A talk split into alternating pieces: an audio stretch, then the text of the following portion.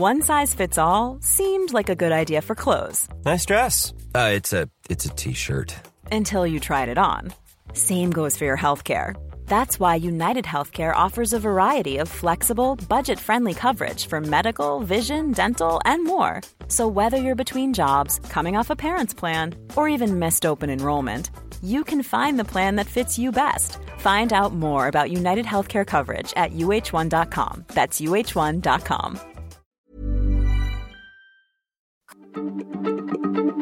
Heraldo Radio, la H se lee, se comparte, se ve y ahora también se escucha.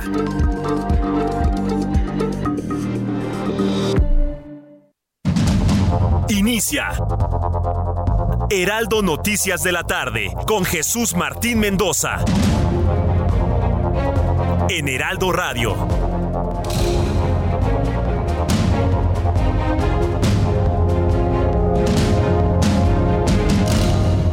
Son las 6 de la tarde en punto, hora del centro de la República Mexicana. Bienvenidos, muy buenas tardes. Iniciamos el Heraldo Radio correspondiente a este lunes.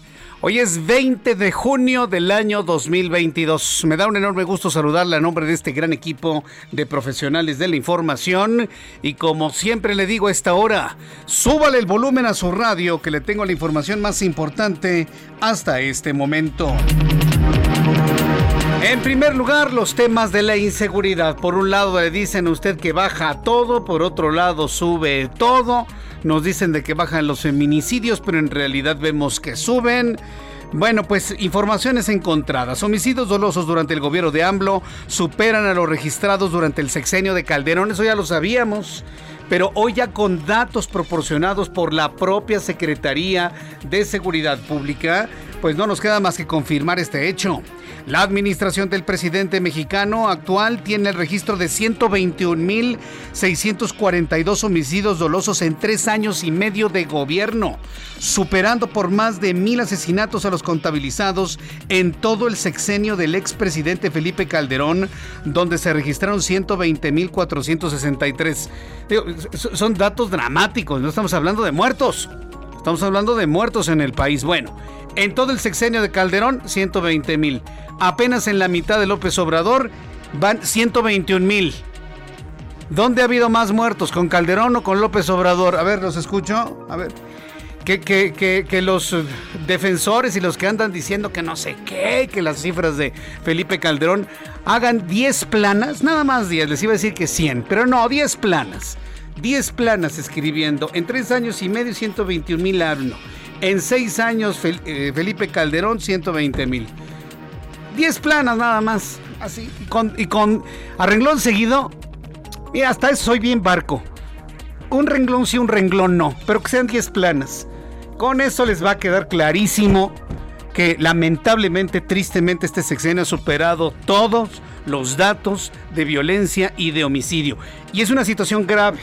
No hay por qué celebrarlo ni mucho menos. Por el contrario, estamos sumamente preocupados porque esta escalada que inició no con Calderón, sino desde antes, desde tiempos de Salinas, inclusive antes, nadie la ha podido contener. Nadie la ha podido contener. Nadie. Ni López Obrador. Eso es una realidad clarísima. Entonces yo le invito para que me llame, para que me escriba a través de Twitter, arroba Jesús Martín MX, a través de YouTube en el canal Jesús Martín MX, con sus opiniones a estos datos que hoy, bueno, pues son analizados por todos. El secretario técnico de la Junta de Coordinación Política, la Jucopo, del Senado de la República, José Manuel del Río Virgen, hoy volvió al recinto parlamentario tras ser liberado el viernes pasado por ser el presunto autor intelectual del asesinato del candidato a la alcaldía de Cazones, Veracruz, René Tobar, hecho que nunca le pudieron comprobar. Por lo tanto, salió libre el viernes, hoy llegó a las oficinas, hubo pastel, hubo globos, abrazos, fotografías, un gigantesco letrero de bienvenido y el hombre conmovido hasta las lágrimas. El presidente del partido Morena, Mario Delgado, informó que las corcholatas de su partido no incurrieron en faltas a la ley, por lo que el Instituto Nacional Electoral no debería investigarlos. Además, dijo que no van a cambiar el proceso de encuestas ciudadanas para elegir al candidato presidencial. Mientras tanto, Ricardo Monreal, senador de la República, todavía por Morena, y digo todavía por Morena porque ya algunos morenistas lo ven con unos ojos de pistola, que para qué le cuento. El senador Ricardo Monreal exhortó al Club de las Corcholatas a ser cuidadosos y respetar la ley al cometer actos anticipados de campaña, porque él será muy estricto en observar que se cumpla la, ley, la ley electoral y la ley dentro del Movimiento de Regeneración Nacional. Hoy le respondió de esa manera Ricardo Monreal a Mario Delgado. Mario Delgado dijo, no nos importa nada. Ah, bueno, pues Ricardo Monreal dijo, a mí sí me importa todo y voy a estar vigilante de que se cumpla la ley a cabalidad. Mientras tanto, la magistrada Lilia Mónica López Benítez fue elegida por el Pleno de la Suprema Corte de Justicia de la Nación como nueva integrante del Consejo de la Judicatura Federal, cargo que ocupará durante los próximos cinco años. Le informo que Claudia Sheinbaum, jefa de gobierno de la Ciudad de México, aseguró que desconoce el origen de la propaganda colocada en las bardas pintadas en la Ciudad de México con la leyenda para que siga la transformación. Es Claudia. Dice que no sabe, que no sabe quién las mandó pintar. Yo pienso que debió haber dicho Claudia Sheinbaum, sí, son grupos apoyadores a mi candidatura presidencial. Claro, eso debió haber dicho la jefa de gobierno. Yo se lo sugiero. Y que todo lo que aparezca en apoyo a la jefa de gobierno diga que sí, que sí sabe. Porque si un candidato a la presidencia no sabe el origen de las cosas, pues no creo que eso sea muy bueno para una imagen presidencial. Un presidente tiene que estar en control de todo. Un candidato debe estar en control de todo, de lo que se hace, de lo que se dice. Y si no lo está, pues por lo menos decir que sí lo está aunque no lo esté. Porque esto de que pues no sabe quién lo hizo, pues no, no, no, no, no, no. Es mejor que diga, sí, claro, son grupos apoyadores a mi candidatura presidencial. Así de claro, así de abierto, así de directo. Eso le puede atraer más beneficios en su candidatura presidencial. El frágil estado de salud del Papa Francisco, quien aplazó su viaje a África, alimenta los rumores sobre una posible renuncia, pero los expertos advierten que no hay que darla por sentado. El Papa casi no se puede mover. En imágenes que nos han llegado del Vaticano, pues el Papa con trabajos camina. Ya utiliza más del 90% la silla de ruedas. Se le ve un rictus de dolor cada vez que mueble las rodillas. No puede ya sus piernas no lo sostienen. Y bueno, pues lo visto durante este fin de semana refuerza la idea y la versión de que tendríamos un segundo Papa emérito. ¿Lo aguanta esta realidad la Iglesia Católica? Recordemos que Benedicto XVI sigue vivo, ¿eh? Todavía tiene vida, está con vida y está muy lúcido y trabaja y estudia y escribe y aparece cuando puede pero pues es el Papa que renunció. ¿Tendríamos un segundo Papa en la Iglesia Católica que renuncie? Bueno, pues esto lo estaremos eh, analizando con los expertos en religiones. El Premio Nobel de Literatura Mario Vargas Llosa expresó este lunes su deseo de que la victoria del izquierdista Gustavo Petro en la segunda vuelta de las elecciones presidenciales celebradas ayer en Colombia sea un accidente enmendable y corregible Hoy el mundo y Latinoamérica están sorprendidos de la decisión tan extraña que tomaron los colombianos. Y yo le, puedo, le voy a decir una cosa, ¿eh? tampoco se angustie tanto, ¿eh? Tampoco se angustie tanto de que haya ganado Petro en, en Colombia, ¿sí? Porque como dice el dicho, no hay borracho que coma lumbre. Sabe perfectamente Petro que si mueve algo de lo que está, se le levantan hasta las FARC. Le vuelven a renacer y se le levantan las FARC. Petro tiene que llegar, independientemente si sea de izquierda, ultraizquierda, conservador de izquierda, sea lo que sea, tiene que mantener las cosas como están en Colombia. Y las líneas de comunicación las tiene que mantener en Colombia. Y el proceso de pacificación y combate al crimen organizado lo tiene que mantener en Colombia. Si mueve algo, se le acaba el país. Entonces, yo le diría, ni se preocupe tanto. Hay diferentes tonos de izquierda. Y no es lo mismo Petro que Boric, por ejemplo. No es lo mismo Boric que López Obrador. Y perdón, tampoco es lo mismo Fernández que Boric y que, y que López Obrador. Son izquierdas totalmente distintas. Bueno, lo estaremos platicando más adelante aquí en el Heraldo Radio. Vamos con nuestros compañeros reporteros urbanos, periodistas especializados en información de ciudad. Saludo con mucho gusto a Alan Rodríguez con la información. Adelante, Alan. Gusto en saludarte. Buenas tardes. Martín, amigos, muy buenas tardes. Nos encontramos en estos momentos en el eje 3 Oriente, la avenida Ingeniero Eduardo Molina, muy cerca del cruce con la calle 312, esto en la colonia Nueva Azacualco. En este punto se está llevando a cabo el homenaje a las 13 víctimas que fallecieron hace 14 años durante un operativo fallido en la discoteca News Divine. En este punto acaba de finalizar una misa en donde estuvieron presentes familiares y amigos de los jóvenes que perecieron hace 14 años, quienes escucharon las padres las palabras de un padre de esta comunidad. Él les dio un poco de consuelo ante la gran pérdida que sufrieron y sobre todo los invitó a mantenerse muy al pendiente. Lo que sabemos en estos momentos es que está a punto de iniciar una conferencia de padre, una conferencia de prensa, perdón, en donde los padres de familia y los familiares estarán revelando algunos avances de la investigación y sobre todo cuáles serán las acciones que próximamente estarán realizando para exigir justicia por esta situación que ocurrió hace 14 años. 14 años ya del News Divine, verdaderamente increíble, Alan Rodríguez. Eh, pues estaremos muy atentos de todo lo que se esté haciendo el día de hoy. Eh, gracias, Alan Rodríguez. Continuamos al pendiente, buenas tardes. Continuamos al pendiente, muy buenas tardes. Saludo a Daniel Magaña con más información a esta hora de la tarde. Adelante, Daniel.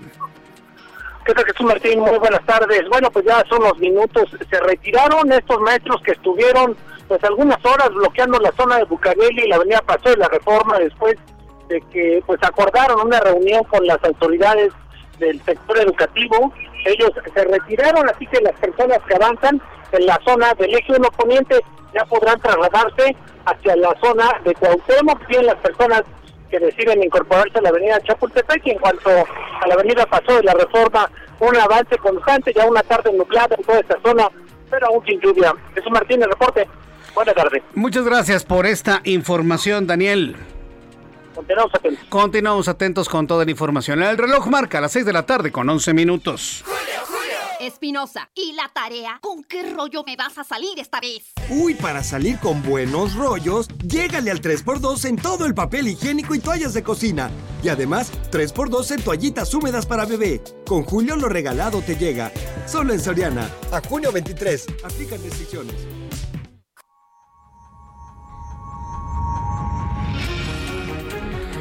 Bien, pues esto es lo que nos han informado nuestros amigos de Soriana para iniciar, para iniciar la semana. Bien, el reloj marca 6 con 11. Vamos a revisar las condiciones meteorológicas para las próximas horas. El Servicio Meteorológico Nacional, que depende de la Comisión Nacional del Agua, nos informa sobre lo que esperamos en materia de clima para las próximas horas. Bueno, vamos a tener todavía el fenómeno de lluvia debido a la depresión tropical Celia a canales de baja presión, la onda tropical número 6 y divergencia en altura. En el informe meteorológico se informa que para esta tarde y noche la depresión tropical Celia se desplaza al sur de las costas de Oaxaca, interacciona con un canal de baja presión extendido sobre el sureste de México y la onda tropical número 6 que recorre la península de Yucatán, manteniendo el temporal de lluvias muy fuertes acompañadas de descargas eléctricas sobre entidades del oriente y sureste del país. Se incluye también lluvias puntuales torrenciales en Veracruz, Chiapas, Tabasco, Puebla, Campeche, Quintana Roo. Las lluvias mencionadas podrían originar incremento en los niveles de ríos, arroyos, inundaciones y deslaves. Entonces se está esperando que haya deslaves en algunos puntos, sobre todo del sur sureste del país. Hay que tomarlo en cuenta. Recuerde que tanto el frío como la humedad son elementos de clima que de alguna manera fomentan o, o digámoslo así, impulsan el que exista un crecimiento o una, un crecimiento en la virulencia del virus del SARS-CoV-2. Ya lo hemos visto cuando tenemos eh, eh, las crestas, las olas, o es en diciembre o es en la época de lluvias independientemente del calor. Eso tenemos que tomarlo en cuenta.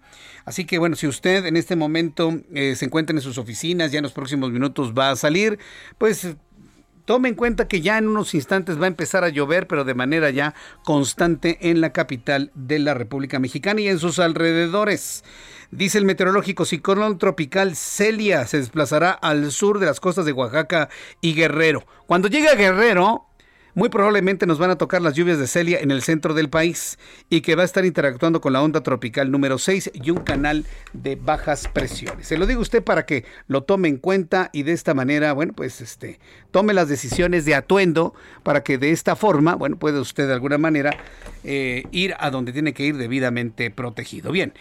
Ya con estos elementos le doy a conocer el pronóstico del tiempo para las siguientes eh, ciudades. Amigos que nos están escuchando en la ciudad de Monterrey, Nuevo León, la temperatura en este momento está en 36 grados allá en Monterrey. La temperatura mínima para mañana será de 21 grados, la máxima de 33 en Guadalajara, Jalisco.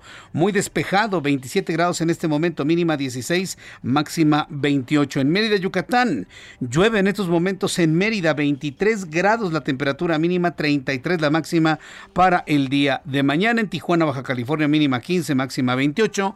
Y aquí en la capital de la República, el termómetro está en 23 grados, la mínima 14 y la máxima para mañana 23 grados Celsius.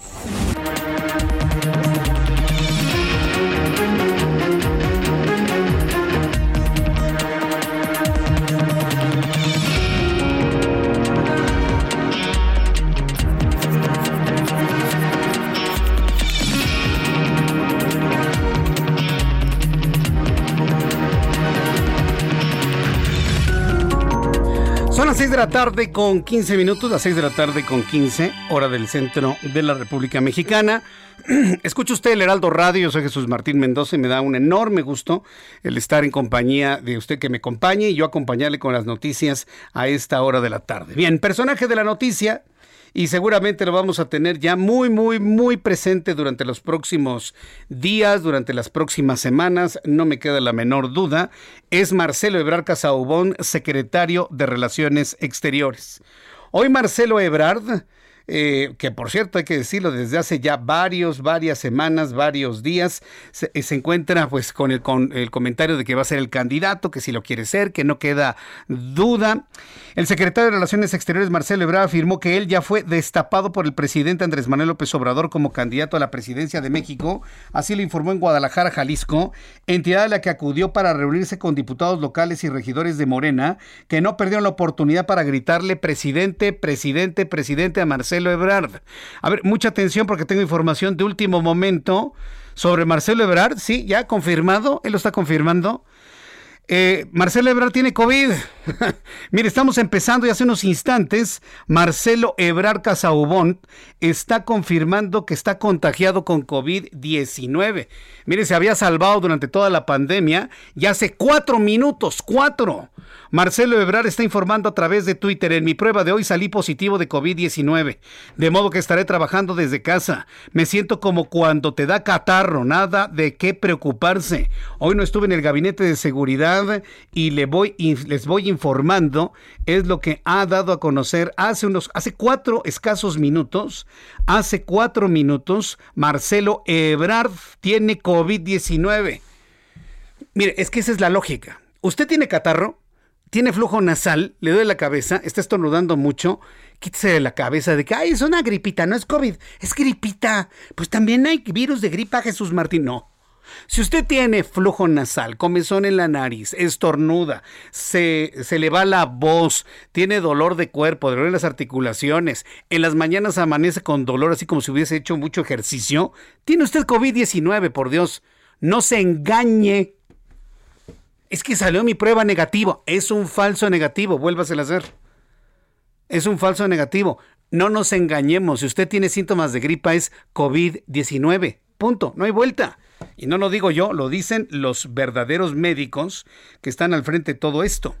Entonces tómelo en cuenta. Pero fíjese, se están emparejando estas dos noticias. Una, la que es, sucede en este instante.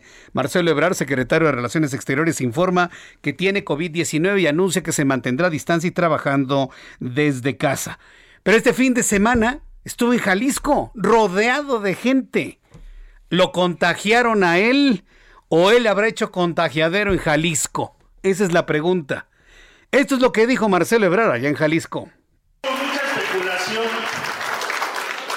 eh, que si es un destape, la reunión de hoy, que cuál es el objetivo. Bueno, ya se dijeron cuáles son los objetivos, pero déjenme decir algo. A mí el presidente ya me destapó cinco veces. Entonces ya, ya me pueden ustedes considerar que estoy destapado. Ya, ya somos una consolata reconocida. Bueno, pues lo ve con ánimo. Mira, yo le voy a decir una cosa. ¿Cómo se contagia el COVID-19? Con las exhalaciones nasales y bucales al hablar. Si Marcelo Ebrard estaba hablando fuerte ayer y ya tenía el COVID, porque la prueba de hoy solamente lo único que hace es corroborar de que tiene COVID-19, quién sabe cuántos resultaron contagiados ayer. Así que las personas que estuvieron en la reunión de ayer, de este fin de semana en Jalisco, háganse la prueba, ¿eh? porque seguramente muchos van a resultar contagiados. Marcelo Ebrard tiene COVID-19. Bueno, son las 6 de la tarde con 19, 19 minutos hora hora del centro de la República Mexicana. Bien, vamos a entrar en comunicación con Elia Castillo, reportera del Heraldo Media Group, Mario Delgado, quien es el dirigente nacional del Partido Movimiento de Regeneración Nacional de Morena, pues Mario Delgado dio a conocer que revisaron cuidadosamente la ley electoral actual, por lo que las corcholatas de Morena no incurrieron en actos fuera de la ley, por lo que el Instituto Nacional Electoral no deberían iniciar investigaciones en su contra para ayudar a la oposición. Mario, eso no lo determinas tú. Están enfermos de poder.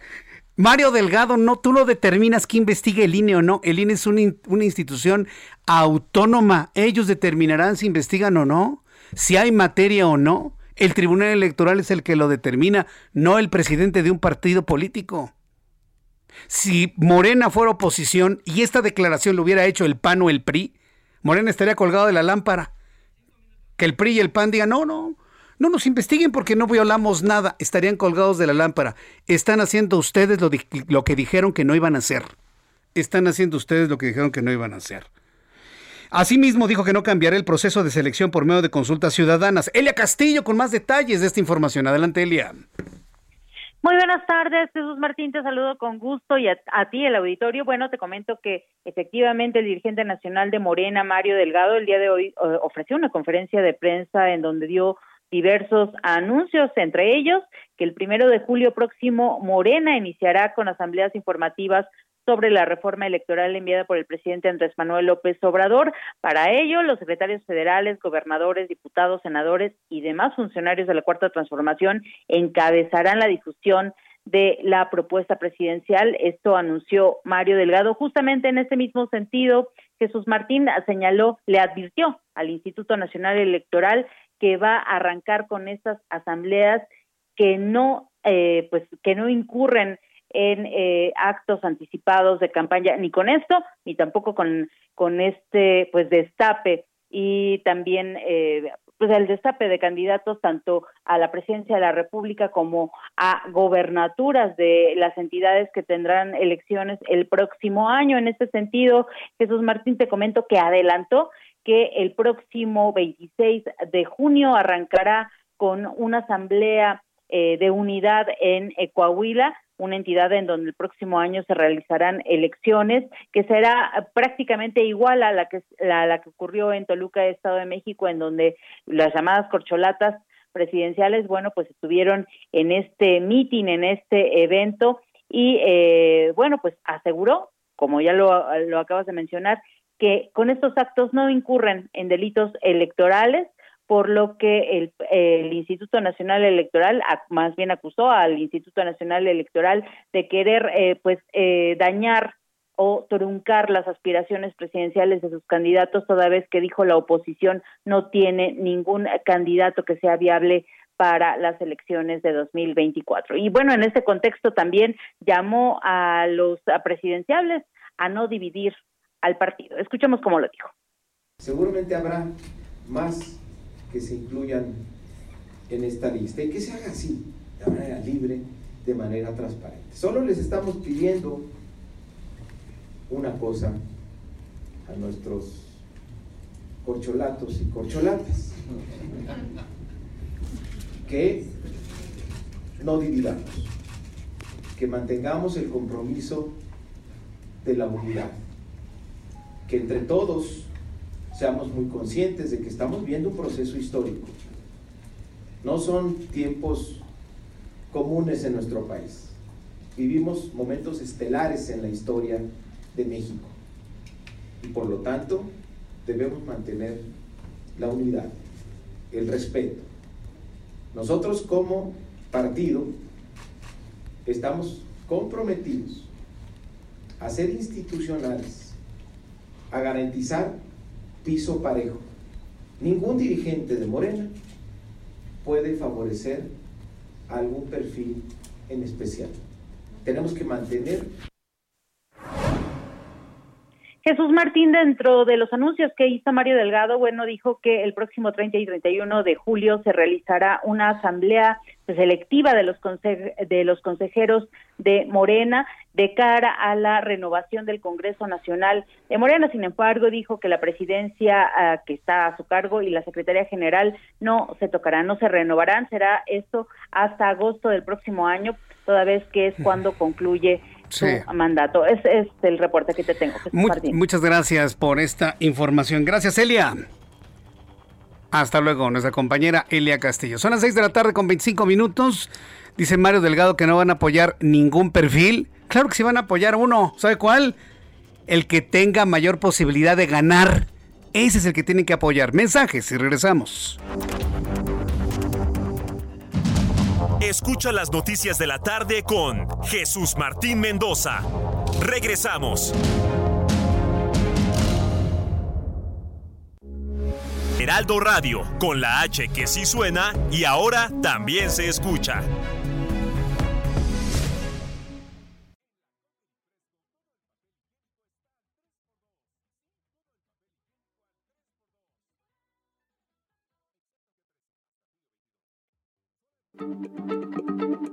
Heraldo Radio, la H se lee, se comparte, se ve y ahora también se escucha.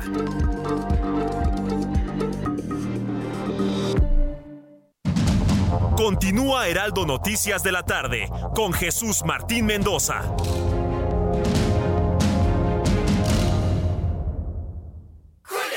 Llega a la mora. Aprovecha 30% de descuento en pantalones de mezclilla para toda la familia. Y además, 25% de descuento en playeras para toda la familia. Sí, 25% de descuento en playeras. Con Julio lo regalado te llega. Solo en Soriana. A julio 20. Aplican restricciones. Válido en Hiper y Super. Son las seis y media, las seis de la tarde con 30 minutos, hora del centro de la República Mexicana. Continuamos con la información en el Heraldo Radio. Eh, ¿Qué fue lo que dijo Mario Delgado hace unos instantes que lo estábamos escuchando? Mire, concretamente lo que dijo es, mira, a mí no me importa, nosotros vamos a seguir haciendo lo que queremos hacer, no nos importa violar la ley. Y esa ha sido la firma de la casa. Nosotros hacemos lo que nos venga en gana y si violamos la ley pagamos las multas. Las multas. ¿Y qué? Eso, ha hecho Morena últimamente, lamentablemente, hay que decirlo como es. Y lo que está diciendo Mario Delgado es que van a seguir haciendo lo que ellos consideran legítimo. Si eso lo hubiera hecho el PAN, el PRI, el PRD, ¿cómo estaría Morena en este momento?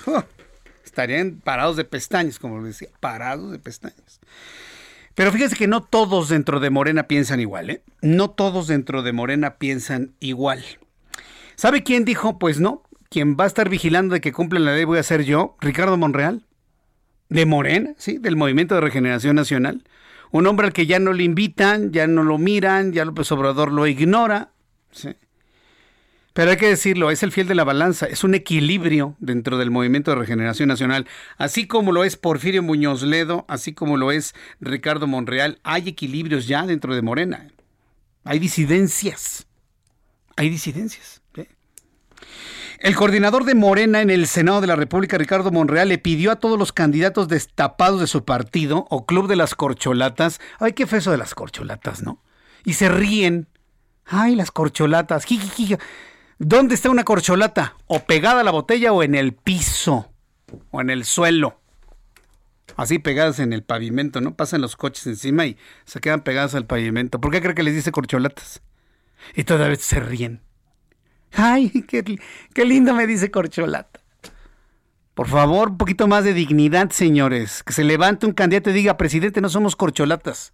Somos integrantes del Movimiento de Regeneración Nacional y deseamos participar en la, en la encuesta para candidatos. No somos corcholatas, somos candidatos. O aspirantes a candidatura. Uy, eso sería, pero una supernota. Alguien que se levante y le diga así. Ya. Y el presidente no tiene que reclamar nada. Porque efectivamente es completamente, eh, es, un desprecio decirles que son unas corcholatas.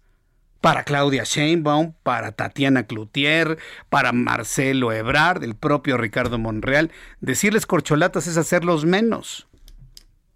Ay, pero se ríen, ¿no? Ay, les da mucha risa. Ay, es que lo dice el presidente. No, pues sí. No, señores. Un poquito más de, de decoro, ¿no? Pero pues fíjese, de manera con sarcasmo, Ricardo Monreal se refirió al Club de las Corcholatas.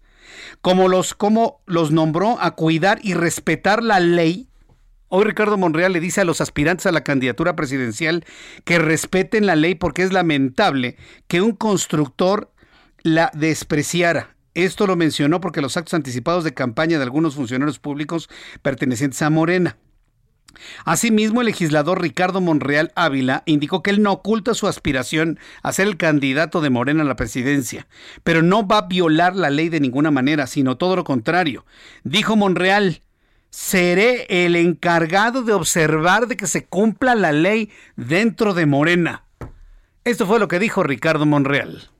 Bueno, yo recomendaría al Club de los Elegidos, por no llamarles el Club de las Corcholatas, tengan mucho cuidado con la ley. Yo voy a ser muy estricto en observar la ley. Y se vería mal que un constructor de la ley despreciara la ley. Todos debemos cuidar la ley. Y si a él ya lo destaparon cinco veces, a mí me gustaría que el pueblo fuera quien lo hiciera. Pues no, pues es que no funciona así, este Ricardo, todos sabemos. O sea, cuando hablamos de destapados, los destapa el presidente de la República, destapa a sus delfines o a su delfín. Sí, por, más que queramos que sea la ciudad, no, pues no, no, nunca ha funcionado de esa manera, nunca, nunca, nunca, nunca, nunca. Entonces, bueno, pues hay que, hay que eh, decirlo tal cual. El caso es de que, bueno, pues ya Ricardo Monreal hoy se ha erigido como el garante del cumplimiento de las leyes electorales dentro del movimiento de regeneración nacional. Hace unos instantes le informaba que Marcelo Ebrard Casaubón, secretario de Relaciones Exteriores y aspirante a la presidencia de la República por el partido Morena, pues está informando que salió positivo en su prueba de COVID-19. Salió positivo en su prueba de COVID-19. Dice, estaré trabajando desde casa. Me siento como, como cuando te da catarro. Nada de qué preocuparse. Hoy no estuve en el gabinete de seguridad. Les voy informando. Eso es lo que dice Marcelo Ebrard. Hace unos instantes, unos cuantos segundos, Claudia Sheinbaum, jefa de gobierno de la Ciudad de México, escribe en Twitter, estimado Marcelo Ebrard, deseamos tu pronta recuperación. Ya, eso es todo el tuit. Hace unos instantes la jefa de gobierno está deseando pronta recuperación al secretario de Relaciones Exteriores, Marcelo Ebrard. ¿Por qué es importante? Porque esto es el diálogo entre aspirantes. Este es el diálogo entre tapados, que están más destapados que tapados. Este es el diálogo entre aspirantes. Un diálogo de respeto, un diálogo de distancia. Ya escuchamos a Ricardo Monreal cómo exige que se cumplan las reglas del juego. Ya, ya, y hoy precisamente en el Heraldo de México, en la edición impresa, aparece un primer ejercicio para conocer cómo está la cantidad de información de uno u otro personaje, incluyendo a los de la oposición que debo decirle algo, ¿eh? a mí en lo personal me da, me da mucha pena decirlo, pero la oposición y los candidatos de la oposición están casi borrados, casi borrados. ¿A qué se debe ese silencio sepulcral? Me dijo Jesús Zambrano, es que no son nuestros tiempos. Pues les están comiendo el mandado, Jesús. Les están comiendo el mandado mediático porque hay, hay un fenómeno en el marketing, tanto no, el marketing de todo tipo y el marketing político de la recordación. Y si ustedes no ponen en los medios de comunicación a su aspirante, a un hombre equivalente o una mujer equivalente a López Obrador, a la vuelta de un año nadie, nadie lo va a reconocer, ¿eh? sobre todo en el interior de la República. Entonces, en eso se fundamenta el trabajo que hoy le vamos a presentar de manera regular en la edición impresa del Heraldo de México. Falta más de un año para dar inicio a la carrera presidencial. El presidente López Obrador ha adelantado a los virtuales candidatos de su partido para sucederlo en la silla, a quienes, como ya sabemos, les dice de manera despectiva, corcholatas. Entre los más mencionados, como ya lo sabemos, está Marcelo Ebrard que algunas encuestas lo colocan en primer lugar, otras lo ponen en segundo lugar. Claudia Sheinbaum, que está igual, unas lo ponen en segundo, otras lo ponen en primero. Adán Augusto López, que la verdad está muy alejado de una realidad de candidatura. Y Rosa Isela Rodríguez. Sobre este tema, Heraldo Media Group platicó con Ricardo Pérez, fundador y operador de Oráculos, quien analizó el aumento de la presencia en medios de estos personajes políticos, si reciben mayor o menor cobertura y en qué sentido, si de manera positiva o es de manera negativa. Al respecto explicó que se ha visto una estrecha relación entre la cobertura mediática con la que cuentan los presidenciables y su posicionamiento en las encuestas. En este sentido detalló que los virtuales candidatos Marcelo Ebrard, Sheinbaum y Adán Augusto López son los que han tenido mayor presencia en medios, posicionándose igualmente como los primeros tres puestos en prácticamente todas las encuestas. Tres. Ahorita hacemos un ejercicio, ¿no?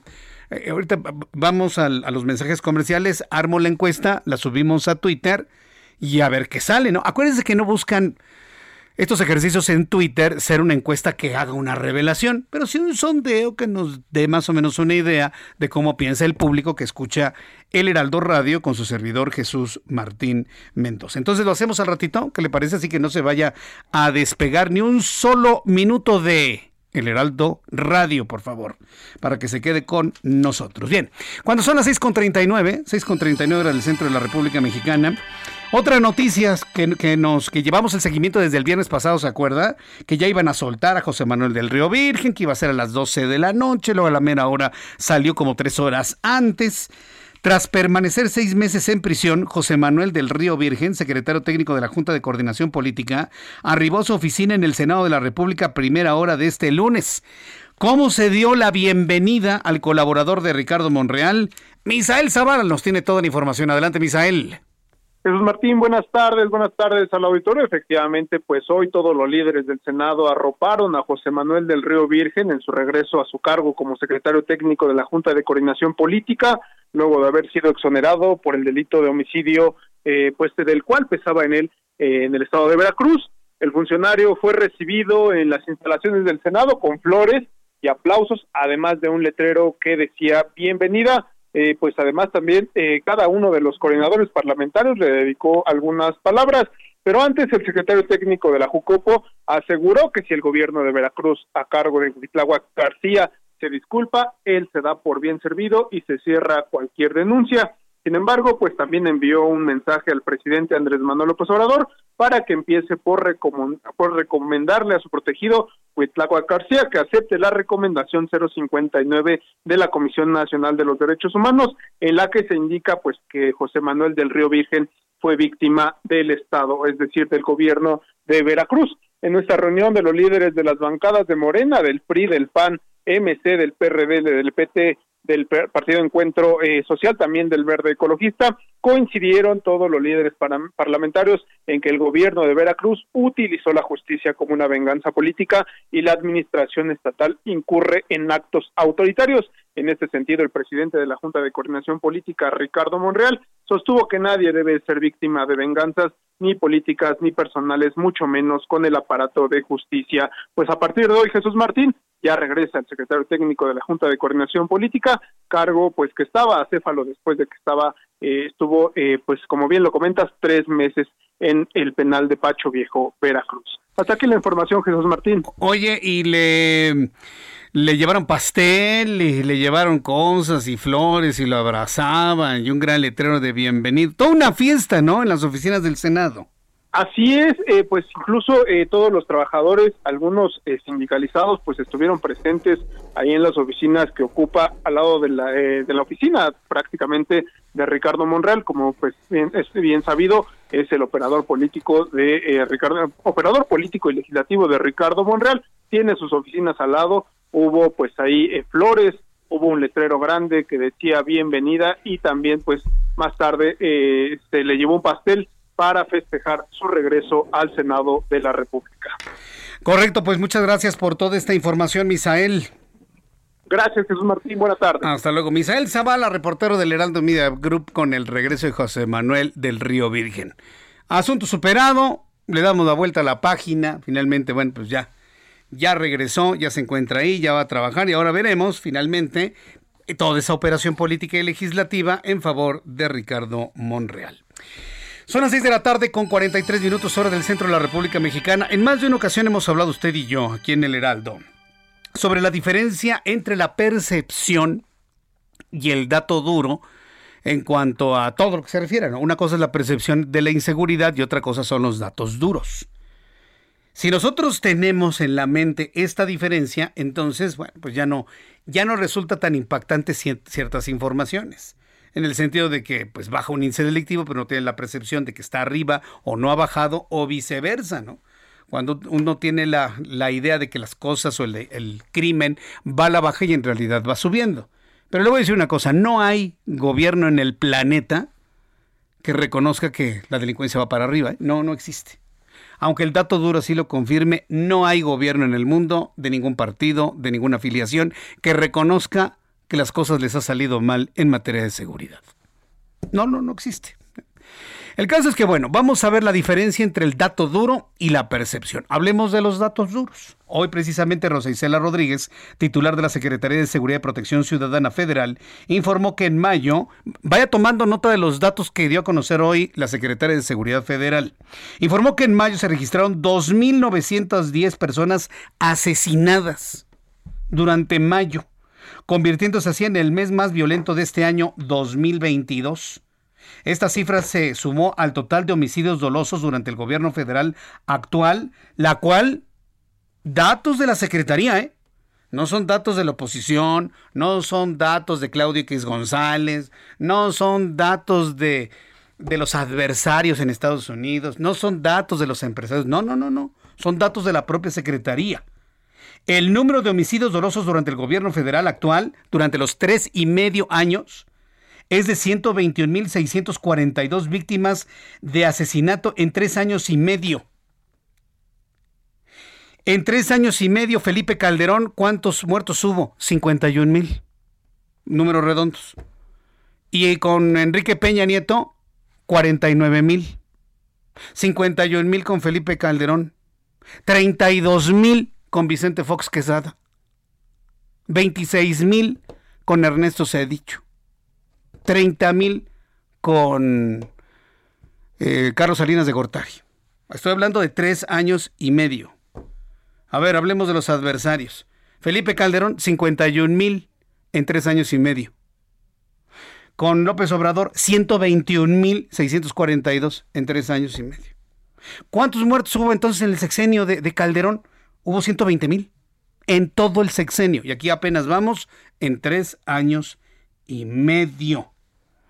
Entonces, estos datos que da a conocer hoy la Secretaría de Seguridad superan la cifra de 120.465 homicidios que corresponde a este tipo de delitos registrados durante todo el sexenio. Subrayo, todo el sexenio de Felipe Calderón. Terrible, ¿eh? O sea, hablar de muertos es espantoso, pero finalmente es comparativa de datos. Sin embargo, la Secretaría de Seguridad Ciudadana Federal argumentó que el asesinato es un delito que mantiene una tendencia a la baja en México. Ya esa última parte yo no lo entendí, porque pues evidentemente los datos indican que ha ido para arriba si comparamos con otros sexenios, pero dicen que va para abajo. Esto es lo que se informó el día de hoy por la mañana. Bien, son las 6 de la tarde con 47 minutos hora del centro de la República Mexicana. Bueno, pues gana el señor Petro en Colombia. Gustavo Pre Petro, de izquierda, triunfó en Colombia y por primera vez en la historia Colombia va a tener un gobierno de izquierda. Es la primera vez que sucede. Ahora, ¿qué debemos esperar de Petro? Aquí en México todo el mundo está espantado. No, es que la izquierda, espérenme tantito. Concediéndole a Petro sus posibilidades, no, las izquierdas en América Latina no son iguales, ¿eh? Y no es lo mismo López Obrador que Boric, por ejemplo. No es lo mismo Boric que Fernández en Argentina. No son lo mismo, ¿eh? Por más que le queramos encontrar, bueno, ya sabe qué, a las lagartijas, bueno, pues no, no es lo mismo. ¿Cómo va a ser la izquierda de Petro?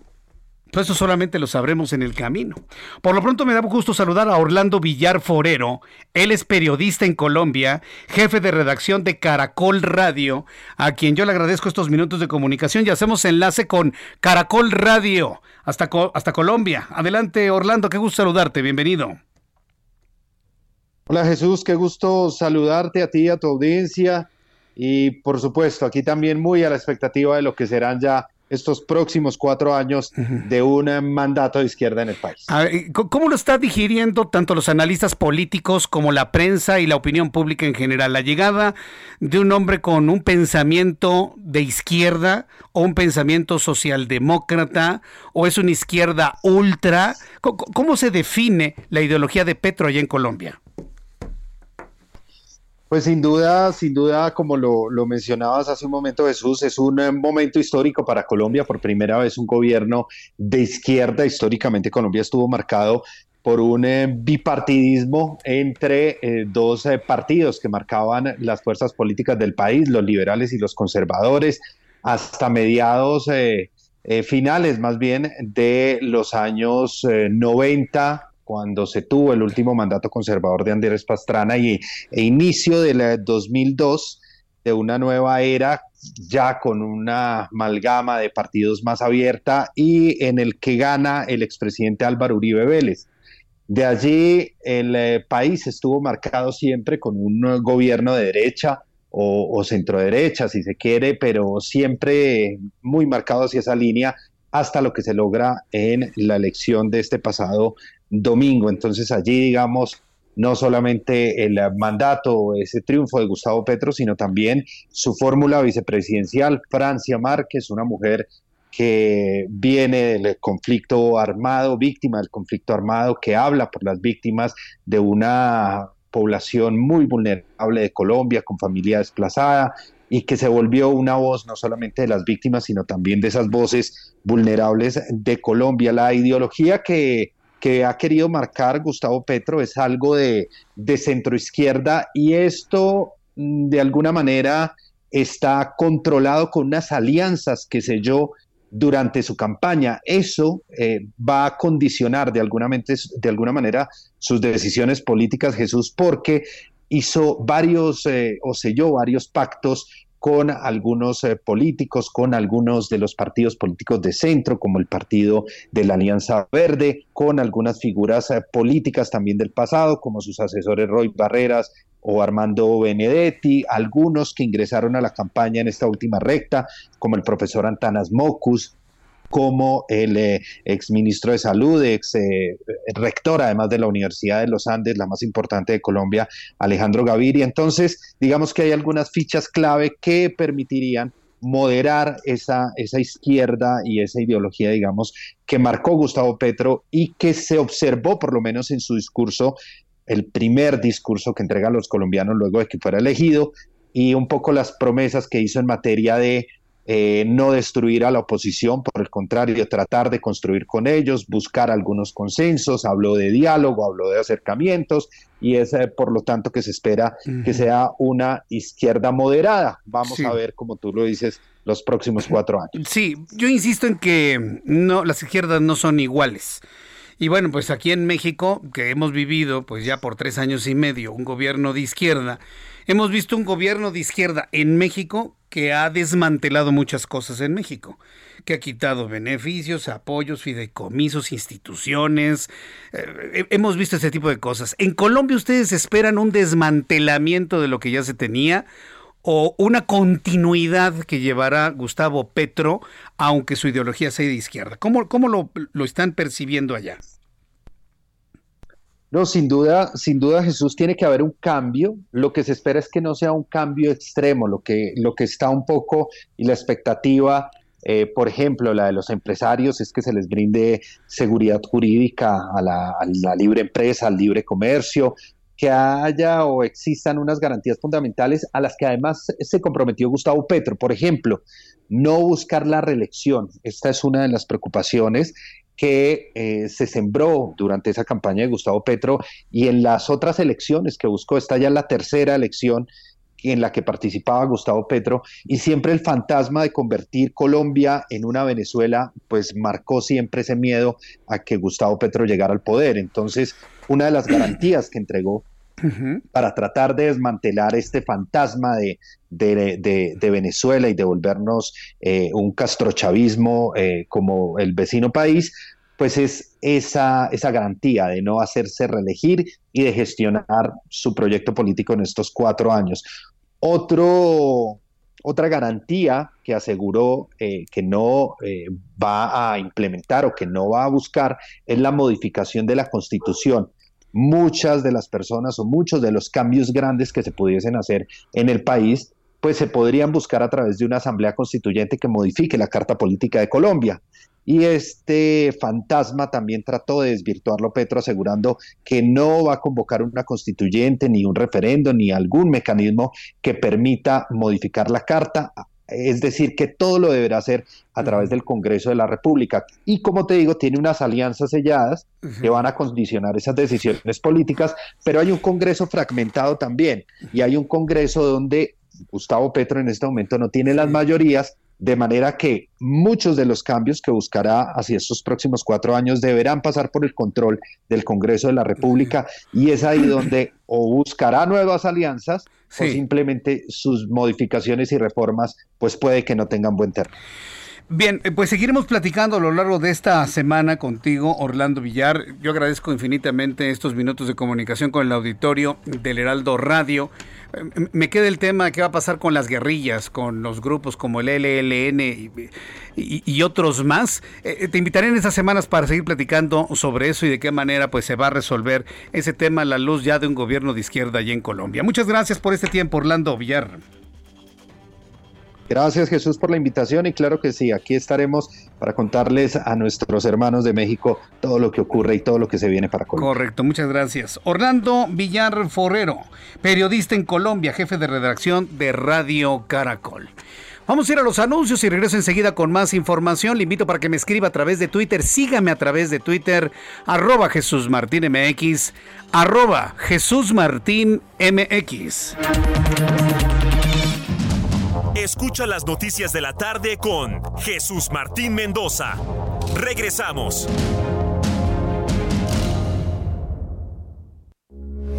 Heraldo Radio 98.5 FM, una estación de Heraldo Media Group. Transmitiendo desde Avenida Insurgente Sur 1271, Torre Carrachi, con 100.000 watts de potencia radiada. Heraldo Radio, la H que sí suena y ahora también se escucha. Heraldo Radio, la H se lee, se comparte, se ve y ahora también se escucha.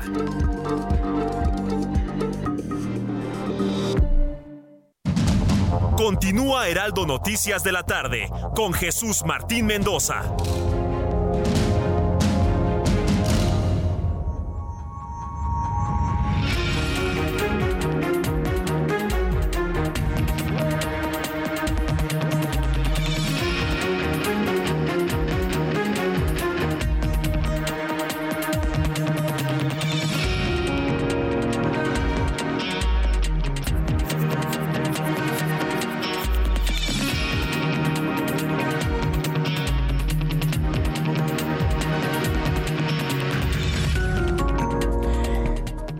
Son en este momento ya las 7 en punto, horas del centro de la República Mexicana.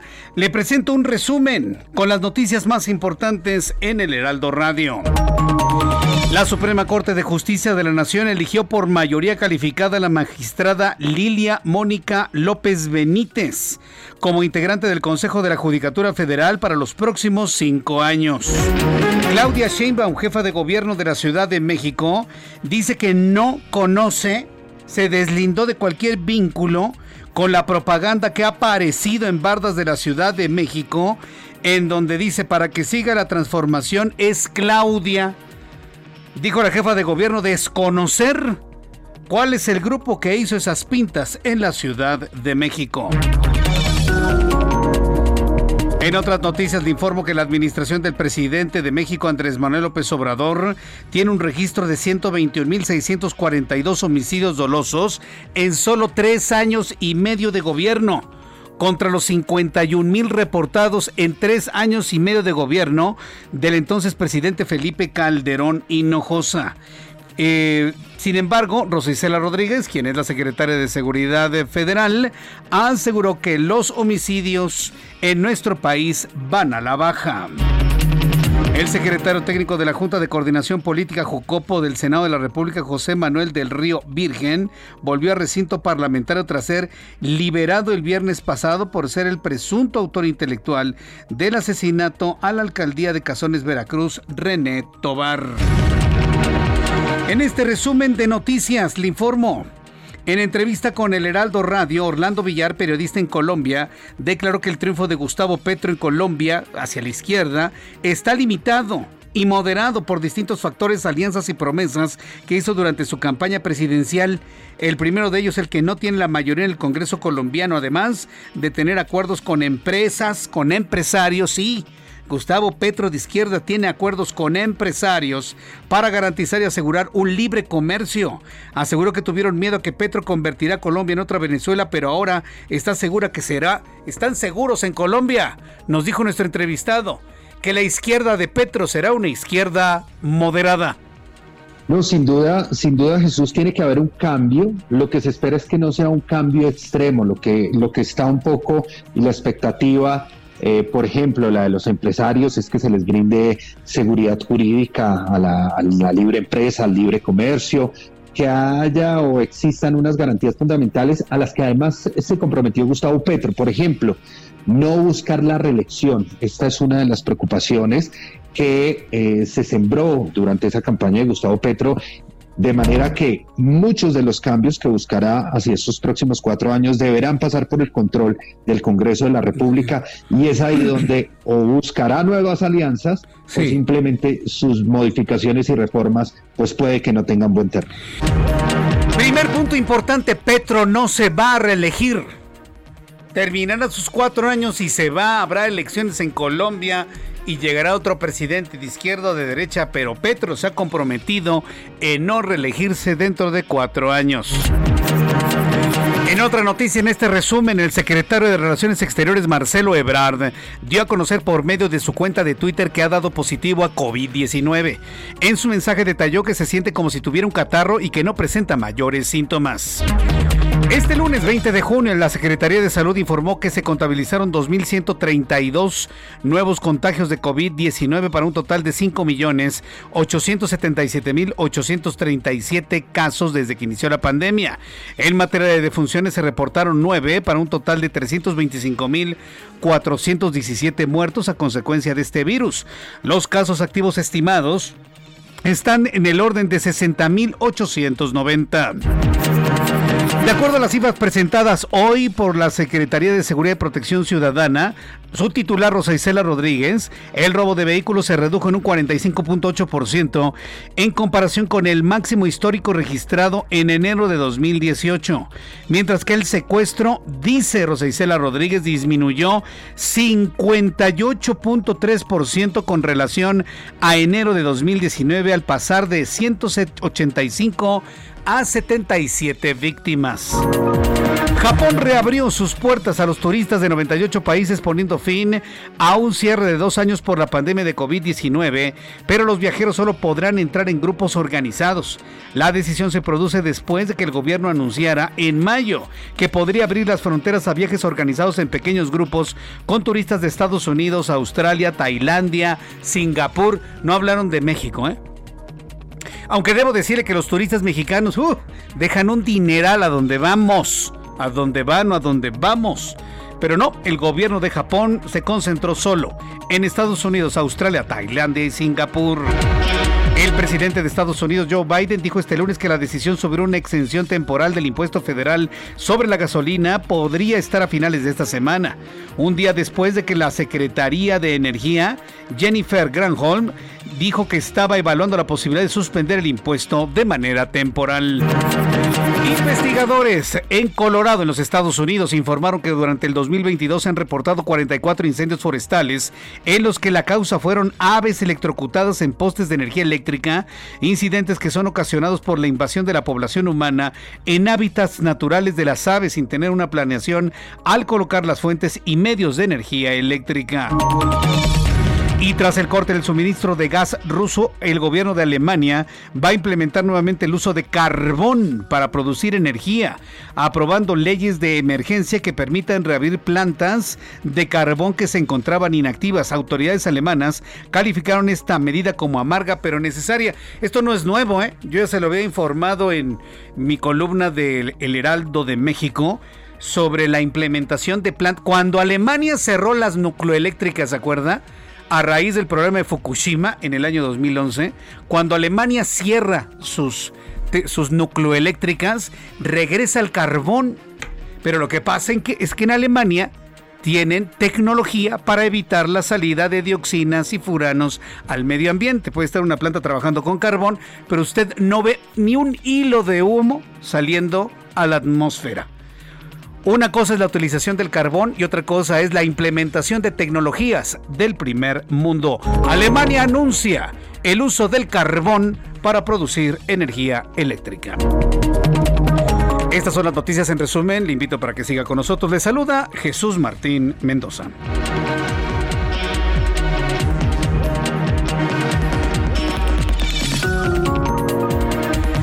Son las 7 con 8, las 7 con 8 hora del centro de la República Mexicana. Continuamos con toda la información aquí en el Heraldo Radio. Estaba viendo algunas imágenes de lo que fue el encuentro en Guadalajara, Jalisco ayer, 19 de junio, de Marcelo Ebrard. Toda la gente que está alrededor de Marcelo Ebrard, inclusive su esposa, seguramente están contagiados de COVID-19, seguramente, de manera involuntaria. Hoy se sintió mal Marcelo, se fue a hacer una prueba, sale positivo y anuncia que se resguarda. Ojo, señores, quienes estuvieron con el secretario de Relaciones Exteriores ayer en el evento en Guadalajara, amigos que nos escuchan a través de nuestra emisora en Guadalajara, Jalisco, háganse una prueba de COVID-19, es importantísimo. Porque en la medida que usted tome las medidas médicas más temprano, pues evitará efectos no deseados por eh, la transmisión del virus SARS-CoV-2. Vamos con nuestros compañeros reporteros urbanos. Alan Rodríguez, gusto en saludarte. Alan, ¿en dónde te ubicamos? Jesús Martín, amigos, muy buenas tardes. Tenemos informe de vialidad de la avenida Paseo de la Reforma, la cual está presentando reducción de carriles en extrema izquierda, esto en ambos sentidos de la circulación a partir de la zona del eje 2 norte hasta el cruce con la avenida de Violeta. Esto se registra por obras, las cuales se están realizando en el, cayón, en el camellón central de esta vialidad. Por este motivo tenemos algunos asentamientos desde la zona de Calzada de los Misterios para quienes se desplazan hacia el centro de la capital y desde el cruce con Bucareli para quienes se dirigen hacia la zona norte de la Ciudad de México. Por otra parte, informar que el eje 1 norte a partir de la zona del circuito interior presenta carga hasta el cruce con la avenida de los insurgentes, esto en la zona de Buenavista. A partir de este punto se mejora la circulación para todos los amigos que se desplazan con rumbo hacia la avenida Paseo de la Reforma. Es el reporte que tenemos. Muchas gracias por la información. Alan. Continuamos el 20. Buenas tardes. Daniel Magaña, ¿dónde te ubicamos, Daniel? Muy buenas tardes. ¿Qué tal, Jesús Martín? Muy buenas tardes. Ahora con información vehicular para las personas que pues abandonan el primer cuadro a través de la zona de Fray Servando. Bueno, pues la zona de la calzada San Antonio Abad presenta bastante carga vehicular, precisamente es por esto por lo que les ofrecimos utilizar la zona del eje 1 Oriente, el tramo de la avenida Andrés Molina Enríquez es una mucho mejor opción, sobre todo para las personas que se trasladan hacia la colonia militar Marte o en general pretenden incorporarse hacia los ejes viales de la zona sur de la ciudad, la zona del eje 1 Oriente, Andrés Molina Enríquez es una buena opción para incluso poco más adelante poder incorporarse también hacia la zona del circuito interior. El reporte, Jesús Martín. Buenas tardes. Gracias por la información, Daniel. Continuamos atentos. Eh, continuamos atentos. Son las 7 con 11, las 19 horas con 11 minutos, hora del centro de la República Mexicana. Bien, pues entonces eh, le, le estaba yo informando sobre los homicidios dolosos durante el gobierno de López Obrador. Hay unas comparaciones que los seguiremos viendo a lo largo de toda esta semana, pero le puedo asegurar que finalmente habrá eh, comentarios por parte del presidente de la República en la conferencia matutina. Vamos a estar muy, muy, muy atentos de todo ello. En el tema de la llegada de la izquierda en Colombia, que ya platicábamos, hay declaraciones de Mario Vargas Llosa, escritor peruano, quien felicitó este lunes en Madrid a Gustavo Petro, que tras su victoria el domingo será el primer presidente con una ideología de izquierda en Colombia, pero expresó su deseo de que su mandato sea un accidente enmendable y corregible en el futuro más inmediato y que el país latinoamericano se mantenga dentro de la estricta legalidad. Pues ya platicamos con, nuestro amigo periodista ya en Colombia y bueno, pues dicen, está tan amarrado en compromisos Gustavo Petro, ya se lo decía, ¿eh? que lo que va a hacer es tener una izquierda moderada. Yo le puedo asegurar que debería ni moverse Gustavo Petro, no cambiar nada absolutamente en Colombia para que las cosas se mantengan como hasta el momento. Bien, vamos a entrar en comunicación con Karina Cancino, nuestra corresponsal en Nayarit. Adelantan el cierre del ciclo escolar en Nayarit por COVID-19 y por las lluvias.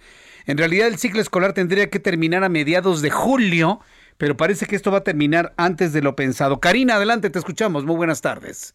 ¿Qué tal? Buenas tardes, buenas tardes a toda la auditoría. Sí, va a terminar el próximo 15 de julio, el día eh, oficial, marcaba en el calendario el día 28, pero por un decreto administrativo que fue publicado el 17 de junio pasado en el periódico oficial del Estado de Nayarit, se hizo este cambio debido al panorama epidemiológico de la entidad y es que se han registrado tan solo en la última semana 443 contagios del virus causante de la COVID-19 y bueno, no se han presentado defunciones, pero dice la Secretaría de Salud del Estado que en promedio hay entre 60 y 63 contagios al día, lo que revela un aumento, pero eh, no es significativo el riesgo, dice también la autoridad sanitaria, ya que de cada 100 mil personas hay 100 contagios, sin embargo, llaman pues a cuidarse y a esto de adelantar las clases. También eh, las lluvias, porque el fin de semana pasado desde el jueves hasta este día, pues algunas colonias se han inundado con las lluvias, primero por los remanentes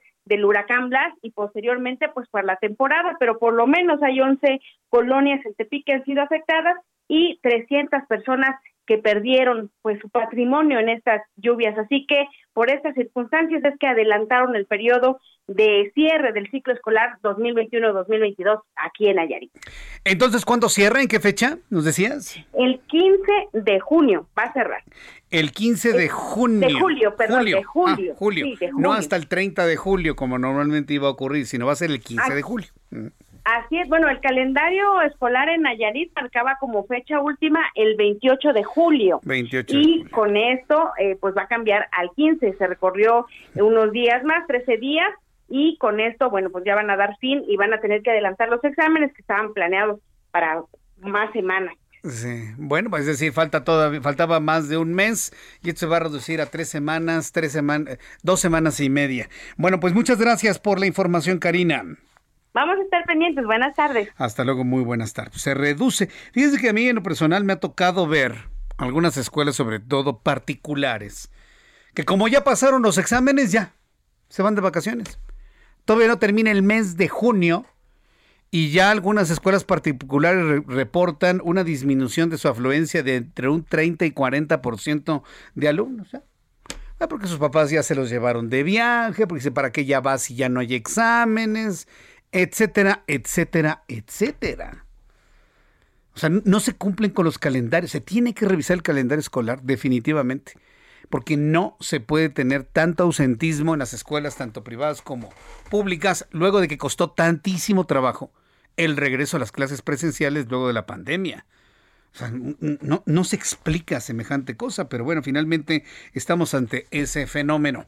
En otra noticia le informo, la Suprema Corte de Justicia de la Nación eligió por mayoría calificada a la magistrada Lilia Mónica López Benítez como integrante del Consejo de la Judicatura Federal para los próximos cinco años.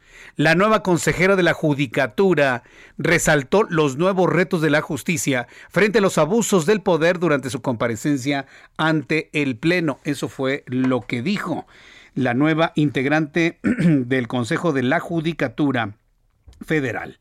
Aquí en la Ciudad de México, ya que estábamos hablando de las corcholatas, ya que estamos hablando, sí, de los aspirantes a la candidatura del Movimiento de Regeneración Nacional, ya que estábamos hablando de ello, pues eh, eh, empiezan, a empiezan a salir expresiones, ¿no? Expresiones pues populares de grupos, de grupos afines, de, de grupos querendones, de uno u otro candidato, ¿no? Y así como le han gritado presidente, presidente a Dan Augusto López, porque le han gritado presidente, presidente, no sé quién, pero le han gritado. Hay también quienes le han gritado presidente, presidente a Marcelo Ebrard y hay quienes le han gritado presidenta, presidenta a, Claudia Sheinbaum. Bueno, pues Claudia Sheinbaum, jefa de gobierno de la Ciudad de México, hoy se deslindó de cualquier vínculo con la difusión de propaganda para su candidatura presidencial que apareció en las bardas de la Ciudad de México, principalmente en la alcaldía Iztacalco. En las bardas se dice, para que siga la transformación es Claudia, la mandataria aseguró que desconoce quién es el autor del cartel en la barda, por lo que la oposición no debería presentar quejas ante el INE por presuntos actos anticipados de campaña que cometió y mejor deberían dedicarse a hacer otra cosa en lugar de estarse quejando, dijo la jefa de gobierno Claudia Sheinbaum. Entonces dice que ella no sabe quién lo hizo. O sea, sus sospechas de que lo hizo la oposición para, para poderlo de alguna manera este, pues fastidiar. ¿no? Pero mire, yo pienso que el deslindarse pues tampoco es del todo bueno, ¿no? Ah, si alguien lo pintó, pues son grupos, van a ver ustedes grupos afines a, mi candidatura conforme avancen los días. Yo en los zapatos de Claudia siempre me hubiera dicho eso. Pues, ¿qué le hacemos, no?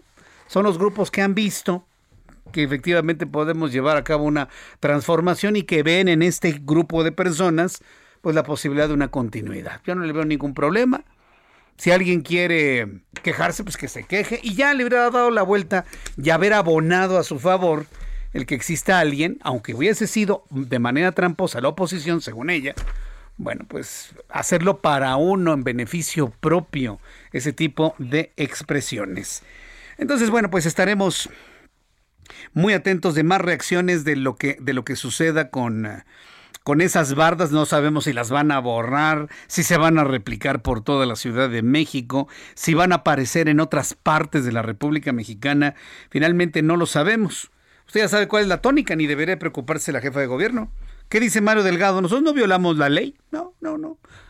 O sea, para ellos esto no es violar la ley de ninguna manera. Entonces, esto es lo que de alguna manera debería significar, pues, cierta tranquilidad en este tipo de expresiones. Bueno, en otras noticias, cuando ya son las 7.19, las 7.19 hora del centro de la República Mexicana, vamos con nuestro compañero Carlos Juárez, nuestro corresponsal en Tamaulipas.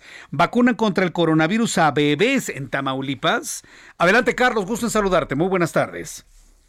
Hola, ¿qué tal Jesús Martín? Qué gusto saludarte a ti y a todo tu territorio. Te comento que a la par de Estados Unidos, en la ciudad de Nuevo Ladero, Tamaulipas, inició la vacunación de bebés para convertirse así en el primer municipio de todo México en vacunar a menores de seis meses de edad a los cuatro años. Esto es en beneficio a la salud de las familias y es que hay que comentar que hay una gestión constante con el apoyo del doctor Víctor Treviño, así lo dio a conocer la alcaldesa Carmenilia Rosas Villarreal, su primera fase se eh, vacunaron eh, de manera transfronteriza a bebés y menores con comorbilidades que pertenecen a la Casa Hogar del Sistema para el Desarrollo Integral de la Familia que preside Claudette Cantorrosas de Salinas. Al respecto, Cantorrosas Villarreal destacó en conferencia de prensa que en su gobierno se han vacunado a más de 100 mil ciudadanos a través de las gestiones con el país norteamericano. Hay que manifestar que será a partir de mañana 21 cuando comiencen a verse el registro para más bebés, porque por lo pronto solamente se inició con una primera fase en la casa hogar, pero se estima que sean vacunados alrededor de 1.800 menores de seis meses a cuatro años de edad en los próximos días. Jesús Martín, ese es mi reporte. Muy bien, pues muchas gracias por la información, Carlos. Muy buenas tardes. Hasta luego, muy buenas tardes. Pues han empezado estas vacunaciones. Mira, hay que vacunarse, manténgase vacunado. Pero vuelvo a insistir y lo haré todo el tiempo que sea necesario porque no lo he escuchado. Las personas que están vacunadas deben utilizar el cubrebocas. Sí, la vacuna que se pusieron, la o las vacunas, porque hay personas que se han puesto hasta cinco vacunas, exagerados, no, no. No los vuelve inmunes contra el virus, perdón, pero ni modo. Esa es la verdad y pregúntele a cualquier experto en vacunas. La vacuna contra el COVID no lo inmuniza. Simplemente tiene un efecto en el cuerpo que hace que cuando usted se contagie COVID, la enfermedad sea leve, muy leve, y no se hospitalice. Pero hasta los vacunados se contagian y contagian, se contagian y contagian. Los vacunados se contagian y contagian. Todos los gobernadores, secretarios de gobierno, que se han estado enfermando, la propia jefa de gobierno, estaban vacunados y se enfermaron. No me diga, sí, porque luego salen con que no, los que están enfermando son los no vacunados. Perdón, pero todos los gobernadores y secretarios de Estado que se han enfermado están vacunados. ¿Qué más muestra quiere usted de que los vacunados también se enferman de COVID-19? Y no con esto le digo no se vacuna, al contrario, vacúnense para que su enfermedad transite, transite leve. Pero para eso sirve nada más. Por lo tanto, si usted está vacunado, a usar cubrebocas, ni modo. En todos lados, lugares cerrados. No se enoje si se lo piden y se lo exigen. El cubrebocas es necesario en este momento para evitar la transmisión del virus. Por eso tenemos la quinta ola, porque se sigue transmitiendo el virus sin la utilización del cubrebocas. Ha demostrado su efectividad. Cuando baja es porque todo el mundo usa el cubrebocas como es debido. Mire, empecemos a usar el cubrebocas y va a ver cómo en cosa de dos semanas empiezan a bajar los, el ritmo de contagios. Hagamos la prueba, hágalo, hágalo, póngase el cubrebocas aunque le choque el bozal, como les dicen los de izquierda al cubrebocas, ¿no? Aunque le choque, hay que ponérselo. Y bien, pues antes de, de ir a los mensajes, quiero informarle que del Yellow Day alguien, yo nunca había oído hablar sobre eso, ¿eh? El Yellow Day o el día más feliz del año se celebra el 20 de junio. ¿En serio? ¿Hoy es el día más feliz del, del año? ¿El lunes? ¿Después del Día del Padre? ¿El lunes? Si viera usted la cara que trae Emanuel ahorita, no, qué día más feliz. A ver, Emanuel, ¿qué te pasó? Está hasta como llorando, imagínense, Emanuel. Yellow Day, el día más feliz del año, se celebra cada 20 de junio debido al solsticio de verano, adiós, que de acuerdo con especialistas y psicólogos inaugura una temporada en la que aumenta la calidad de vida de las personas por las condiciones meteorológicas. ¿En serio? Adiós. De verdad. Ah, sí, ya pues con razón he estado viendo que Happy, Happy, Farrell Williams y demás. Ahora vamos a escuchar a Farrell Williams. ¿Se siente usted feliz? Y no estoy hablando de feliz, feliz, feliz. No estoy hablando de felicidad auténtica. ¿Se siente usted feliz o no se siente feliz? Pues el Día del Padre, ¿eh?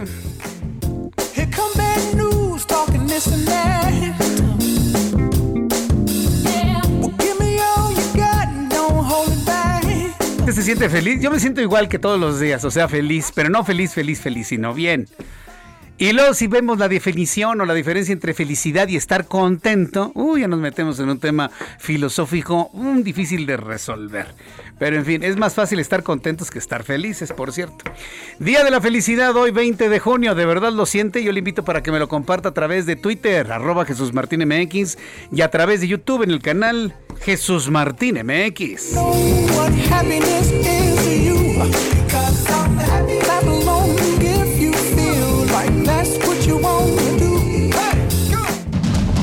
Escucha las noticias de la tarde con Jesús Martín Mendoza. Regresamos.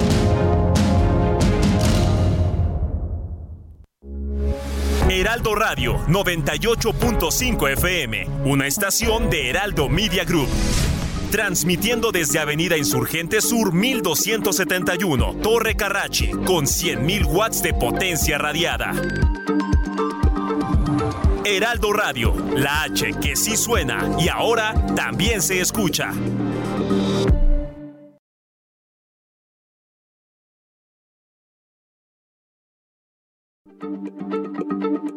Heraldo Radio, la H se lee, se comparte, se ve y ahora también se escucha.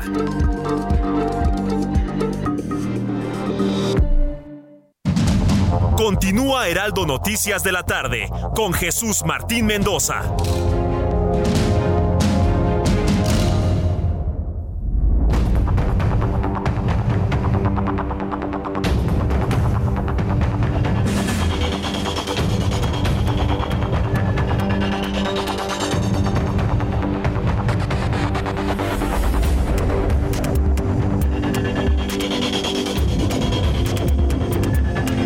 Ya son las siete y media, las 19 eh, horas con 30 minutos, hora del centro de la República Mexicana. Quiero enviar saludos a nuestros amigos que nos están saludando, que nos están viendo a esta hora de la tarde. Gracias que nos ven a través de, de YouTube de YouTube en, el canal Jesús Martín MX. Carl Weiss Oficial, muchas gracias. Jorge Soriano también, muchísimas gracias. Las corcholatitas irán a hacer campañas a Tláhuac. Lourdes Pintor, esas canciones son como las de reggaetón, sin sentido y sin razón. ¿O qué onda? Me dice Jorge Soriano, las corcholatitas ya andan haciendo campaña muy contentos. Y la línea 2 y las víctimas, ¿para cuándo? Vaya Arboleda, se nota que tú no fuiste Boy Scout, Jesús Martín. ¿Cómo, cómo lo supiste? A mí no me gustan los Boy Scouts. Digo, respeto mucho su labor, su trabajo, su ideología, pero no, a mí no, no nunca me han gustado, ¿eh? No, nunca me ha llamado la atención. Bob Esponja vio un comentario de que la generación de Mazapán, todas las generaciones son de Mazapán en diferentes aspectos. Bueno, de cristal o de mazapán, pónganse de acuerdo, ¿no? Ah, yo ya sé por qué de mazapán. Le sopla y se desmorona, ¿no? ¿A qué voy, Ángel? Bien, pues vamos a continuar con la información cuando son las 7.32, las 7.32 hora del centro de la República Mexicana. Vamos a ir a una entrevista en este momento, vamos a hacer una entrevista en este momento, que la verdad a mí en lo personal me, me indica pues cómo finalmente todo, todo va cambiando finalmente y va cambiando con el objetivo de ir incluyendo a diversos grupos de la población en nuestro país. Me da mucho gusto saludar a Cristian Mendoza. Él es director de experiencia, así se llama el, área, director de experiencia de los empleados de Ford de México, Ford Motor Company en México. Estimado Cristian Mendoza, me da mucho gusto saludarlo. Bienvenido. Gracias por estar aquí. Hola, buenas tardes, Jesús Martín. Un placer estar contigo y con tu auditorio. Buenas tardes. Eh, me ha llamado poderosamente la atención y, porque lo estuve leyendo y por eso, pues agradezco mucho el que nos hayan tomado la llamada telefónica para compartir con el público todas las acciones que están ustedes realizando en favor de sus empleados, en favor del clima laboral, de inclusión, de diversidad que entiendo promueve el sentido de pertenencia a través del trabajo conjunto eh, con diversos colectivos. ¿Cómo lo está haciendo Ford? Y sobre todo, ¿qué es lo que está haciendo en favor de sus empleados, Cristian? Sí, e, es correcto, Jesús Martín. Pues mira, Ford siempre es una empresa que está buscando mantenerse a la vanguardia, innovando. Y pues en la parte de la gente es la principal prioridad y aquí es donde entra precisamente este tema de cómo queremos mantenernos eh, siendo los número uno, siempre buscando eh, que los empleados se sientan en un ambiente de pertenencia. Y aquí tenemos pues principalmente este elemento de lo que es la diversidad, la equidad y la inclusión. Entonces nosotros buscamos constantemente cómo esto, este sentimiento, este ambiente de pertenencia lo creamos en nuestra organización y pues para esto nosotros creamos pues muchas políticas, directivas, eh, beneficios que van encaminados a que nuestros empleados se sientan en el mejor ambiente de trabajo. Como bien tú lo decías, la cultura de pertenencia, pues a nosotros nos da muchísimos beneficios. Eh, el momento de que tenemos una fuente de trabajo diversa, pues esto nos ayuda a tener mucha innovación, que obviamente nos permite mayor productividad, mejor eh, atraer el mejor talento hacia nuestra organización, ¿no? Entonces nosotros en FOR lo que hacemos constantemente es buscar qué es lo que le podemos ofrecer a nuestra gente para que se sienta en este ambiente inclusivo y diverso. Ahora, eh, ¿qué, ¿qué, implica esto? Eh, el, sentirse incluido en un mundo diverso, es decir, ¿qué, concretamente, ¿qué es lo que están haciendo, Cristian? Bien, pues mira, primero la parte de qué significa que se sienta la inclusión, es que todos los colaboradores realmente se sientan escuchados, valorados, que pertenecen a, lo que es nuestra organización.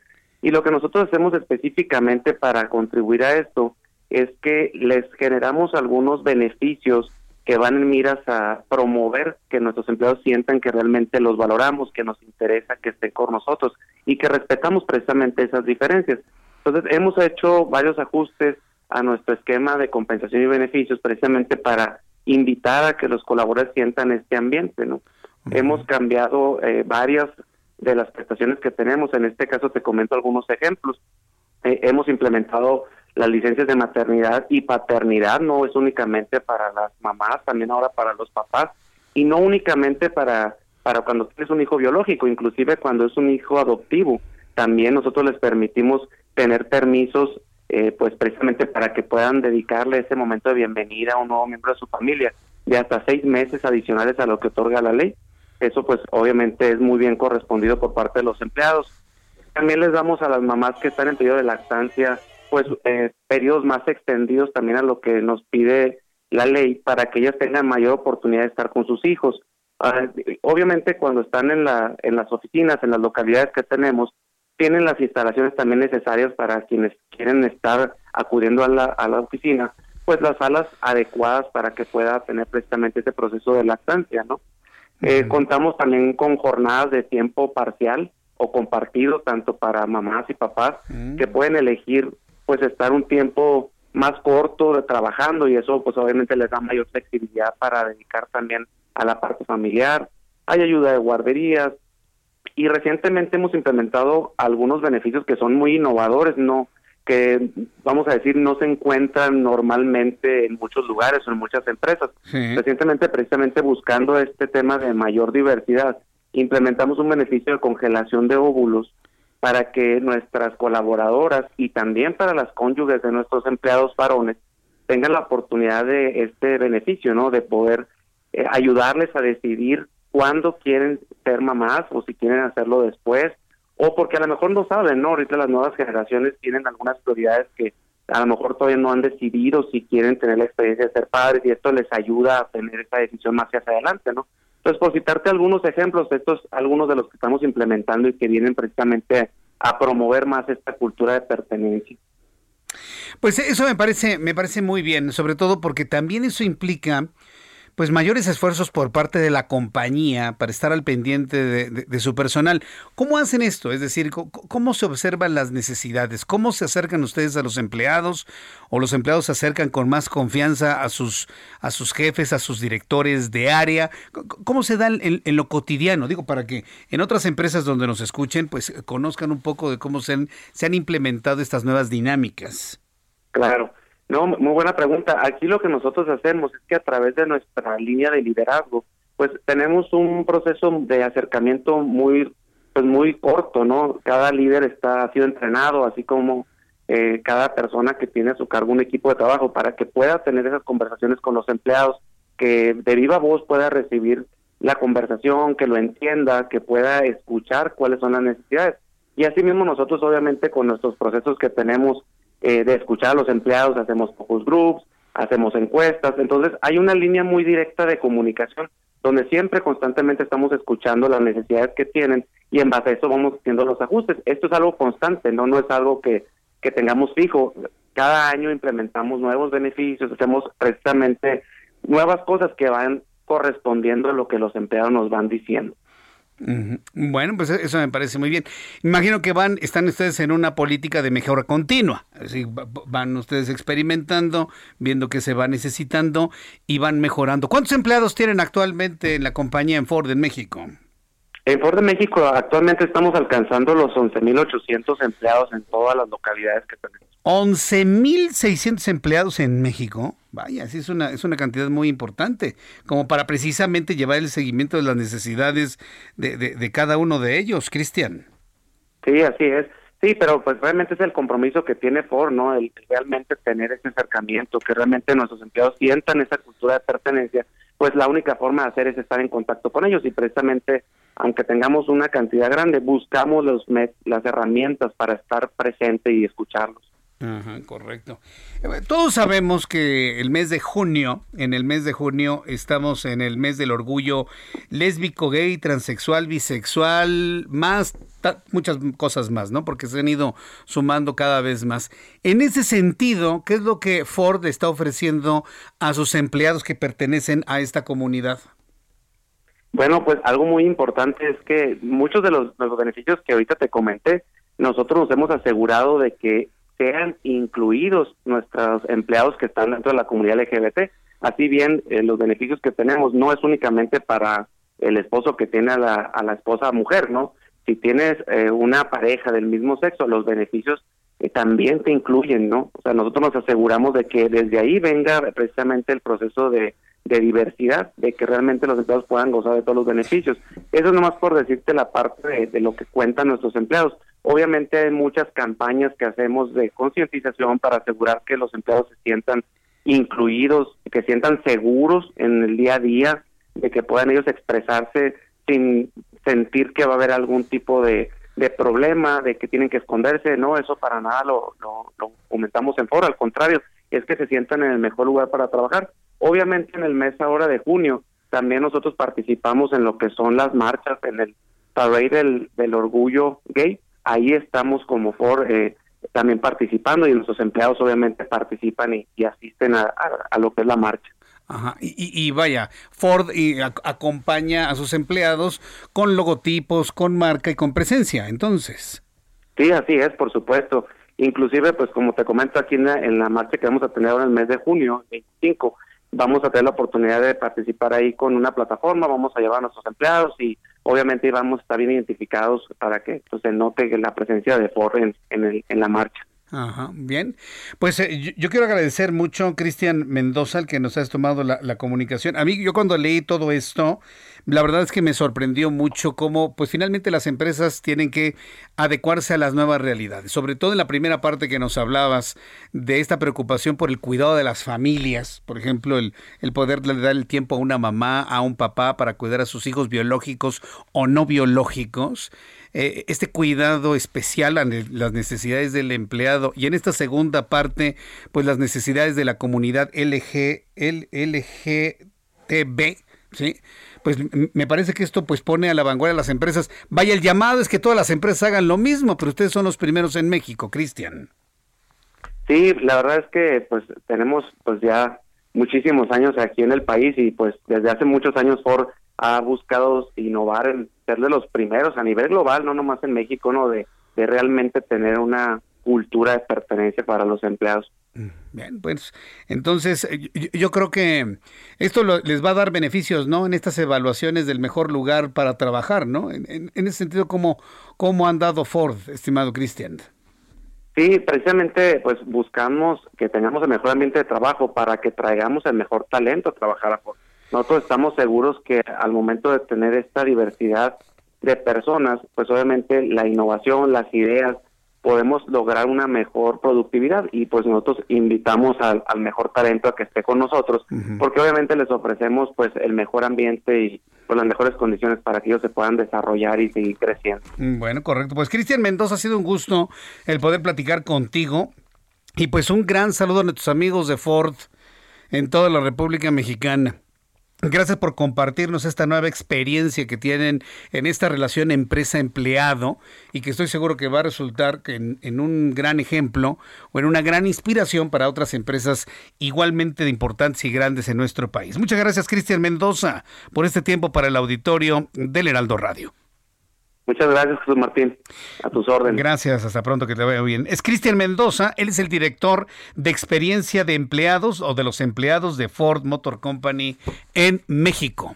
11.600 empleados que están, bueno, visualizando estos beneficios, inclusive enfocados precisamente durante este mes del orgullo lésbico, gay, transexual, bisexual, intersexual y todo lo demás, ¿no? Por eso le ponen un más, ¿no? de todos los, los, demás que se incluyen. Bueno, son las 7 con 45 en 15 minutos, serán las 8 de la noche, hora del centro de la República Mexicana. Roberto San Germán con toda la información deportiva. Mi querido Roberto, qué gusto saludarte, bienvenido. Mi querido Jesús Martín, buenas noches y buenas noches a toda la gente que nos sintoniza, pues aquí escuchándote de lo que estás hablando ahorita de la gente de la Ford, pero bueno, vámonos a los deportes pues mal, mal domingo para Checo Pérez allá en Canadá, amigo. Sobre todo el fin de semana estuvo muy feo para él. Primero el despiste en lo que fue la calificación, quedó en el lugar número 13. Arranca la carrera en el 13, llega hasta el décimo lugar y en la novena vuelta se rompe la caja de cambios. Parece que todo fue por el choque que tuvo día, un día antes ¿no? Cuando se sale de la pista, parece que la caja se lastimó y simplemente pues ya no sirvió para la carrera y Checo tuvo que abandonar en la novena vuelta de 70.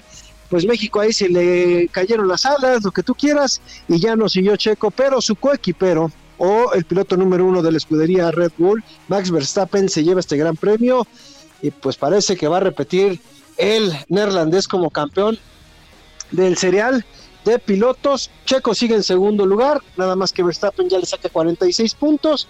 Tendría que ganar dos carreras el, buen Checo y que Verstappen no saque ningunos puntos y con eso lo podría pasar por cuatro puntos. Cada vez que ganas una carrera son 25 puntos los que te da cuando quedas en el primer lugar.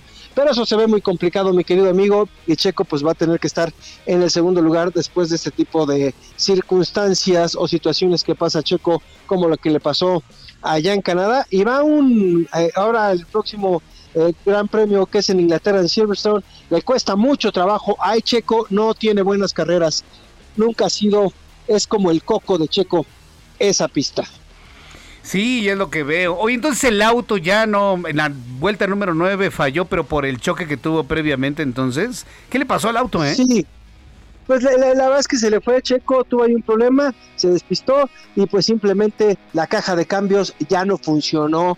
Eso él decía que estaba perdiendo motor y pues sí, ya cuando revisaron el auto sí fue la caja de cambios y simplemente pues perdió toda la potencia, ya no tenía, se le apagó un motor, dijo ya no puedo competir y pues tuvo que salir de la carrera. Así fue lo que sucedió con Checo. Ya revisaron el auto y obviamente pues estos autos tienen tanta tecnología, amigo, llegan, los escanean, las cajas negras, todo lo que puedes llevar por medio también de la comunicación que llevan ellos y pues sí, resultó que la caja de cambios fue la que acabó con la carrera de Checo. Vaya, bueno, pues ni modo, ni modo para Checo Pérez. ¿Qué, qué hay hacia el futuro para Checo en el corto plazo?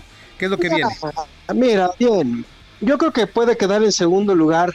Eh, si no pasa algo sorpresivo, pues nos daría mucho gusto que quedara como campeón de la Fórmula 1, pero se ve, se ve difícil después de, esta carrera con el abandono que tuvo, no saca ningún punto, y pues ya son 46 los puntos que tiene diferencia. Afortunadamente también para el Leclerc, pues no tuvo gran carrera, entonces por eso también Checo queda arriba todavía en la segunda posición.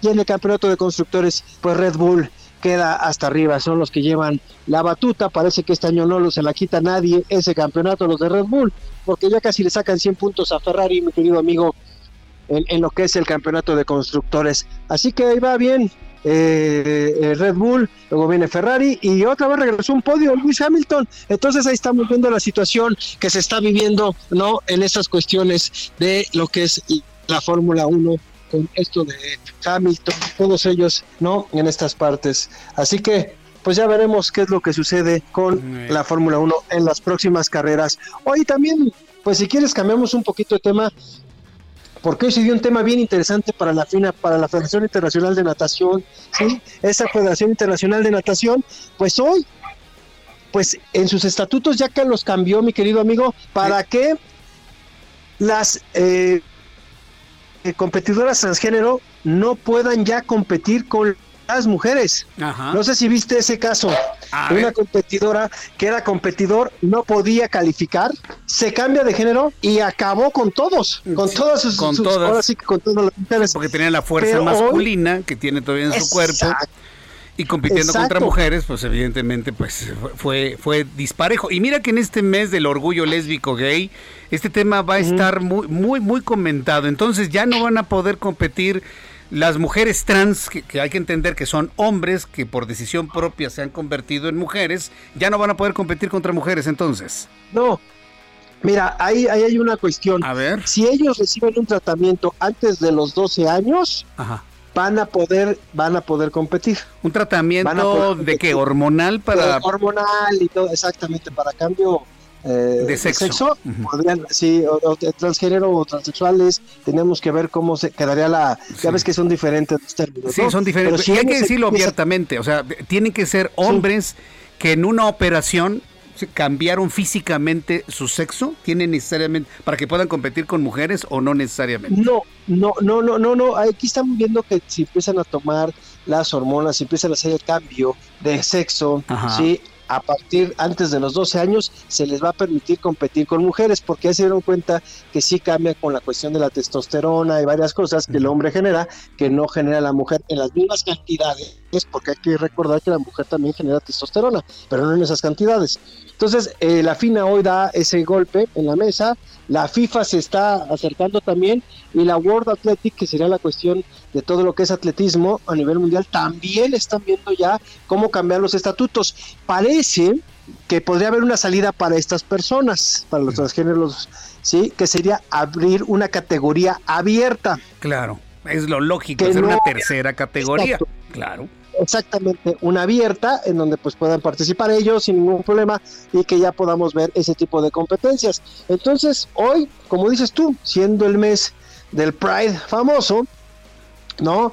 Pues sí, sale esta nota, llamó la atención durísimo, sobre todo por los derechos que piden que se respeten, pero también en el deporte pues ya pidieron, algunas mujeres se molestaron mucho, sobre todo con lo que pasó con esta nadadora, nadador, que pues sí llegó y arrasó y dijeron, oye, no, se puede, así no podemos competir con él, y pues van a, o con ella, así que van a ver cuál es la situación de cómo queda la FINA. Ya pues hoy ya puso sus estatutos, ya los cambiaron. La FIFA lo está checando también, con médicos también, amigo. O sea, no va a ser un cambio nada más porque sí. Lo están revisando con doctores ¿eh? y especialistas en el tema para poder abrir eh, para poder abrir una categoría y para poder dar la palomita o el tache. Eh, tiene que ser un tema resuelto desde la ciencia desde la visión de la ciencia, definitivamente, porque si no, se va a incurrir en injusticias. Si ya, si ya de por sí ya todo este fenómeno está incurriendo en algunas injusticias, sobre todo para las mujeres, pues imagínate en el ámbito, en el ámbito deportivo, se va a poner todavía la discusión mucho más intensa. Y mira que los grupos feministas en este tema, yo no veo claramente si se pronuncian a favor o en contra de las mujeres transgénero, es decir, hombres que por decisión propia quieren transformarse en mujeres. No hay una claridad en cuanto a la posición. Eh, eh, sobre todo en el ambiente deportivo, ¿eh, Roberto? Eh, yo, yo, creo, yo creo que ahí, ahí es, es que es un tema escabroso, amigo, porque yo, yo, creo, te voy a decir algo, si no, si no sabemos del tema, mejor no opinar. Porque también te vas a meter en problema. la verdad es que creo que creo que uno tendría que sentarse a hacer mesas de diálogo con especialistas, como bien dices, con la ciencia, también con este grupo, con estos grupos que apoyan a este tipo de, a, la gente transgénero, transexuales, lo que tú quieras. Creo que se tienen que hacer algunas mesas de diálogo entre las federaciones y todo para llegar a consensos, ¿no? Tienen sus derechos como cualquier otro ser humano, tienen muchas cosas que también, ¿no? Que hay que respetarlas, pero creo que ahí la competencia, híjole, sí llevaban un poco de ventaja o, o, mucha ventaja. Entonces, creo que tiene que llegarse a un punto medio. El problema es que para llegar a ese punto medio, ¿cómo le hacemos? ¿Cómo lo hacemos? Porque muchos no van a estar de acuerdo, ¿sí? Y otros sí. Sí, es que fíjate a, qué punto hemos llegado, ¿no? En donde en una competencia, independientemente si eres hombre o mujer, te van a medir, a ver, tienes tanto de testosterona, tienes tanto de estrógenos. Puedes participar en esto y puedes participar en lo otro. Es sorprendente a lo que puede llevarnos esta gran discusión a nivel mundial. No, y además te voy a decir una cosa, ya pasó con Semenya Carstens, esta corredora este, sudafricana, si la recuerdas, que tiene todo el tipo de hombre, pero resulta que ella por una deficiencia, vamos a decirlo así, genera más testosterona que las mujeres de lo normal. Entonces ella tiene un cuerpo más varonil, pero es mujer. es mujer. Y ya les digo, yo les puedo, yo me puedo quitar la ropa y les puedo enseñar mis genitales. O sea, no hay una operación, pero tengo eso. Entonces también le querían quitar la posibilidad de competir con mujeres porque decían, pues es que es mujer, pero genera más este, la testosterona. Entonces, eh, esto, ah, es que la verdad es que sí es una cuestión ahí científica, amigo. Entonces, yo creo que va a estar interesante. De aquí en adelante vamos a ver ese tema mucho tiempo, ¿eh? Mucho tiempo. Sí, sí, sí. Y bueno, pues hay protestas por parte de la comunidad transexual eh, sobre esta decisión o no? Pues mira, hasta el momento no se han, eh, no ha habido nada, yo no he leído ningún este comentario o alguna nota que salga. Seguramente alguien va a brincar, porque pues tienen que brincar para llegar a los consensos que estamos hablando y que se tome también la voz de ellos, ¿no? O de ellas, este, y a ver qué pasa, porque no nada más es en la, si no mal recuerdo los anteriores Juegos Olímpicos, no nada más fue, eh, bueno, no, esto fue, una, fue en Estados Unidos, pero si no mal recuerdo los Juegos Olímpicos, fue una, un competidor de Nueva Zelanda como mujer. Pero bueno. Lo platicamos mañana, te envío un fuerte abrazo, mi querido Roberto. Igual, igualmente, cuídate mucho. Chao. Hasta mañana. Mañana televisión a las 2 de la tarde, Canal 8, 6 de la tarde, Heraldo Radio. Hasta mañana. Esto fue Heraldo Noticias de la tarde con Jesús Martín Mendoza.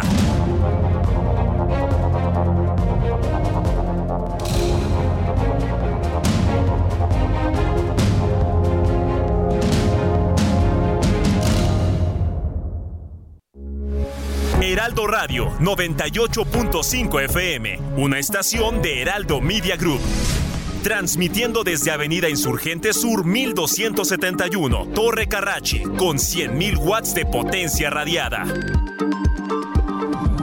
Heraldo Radio, la H que sí suena y ahora también se escucha.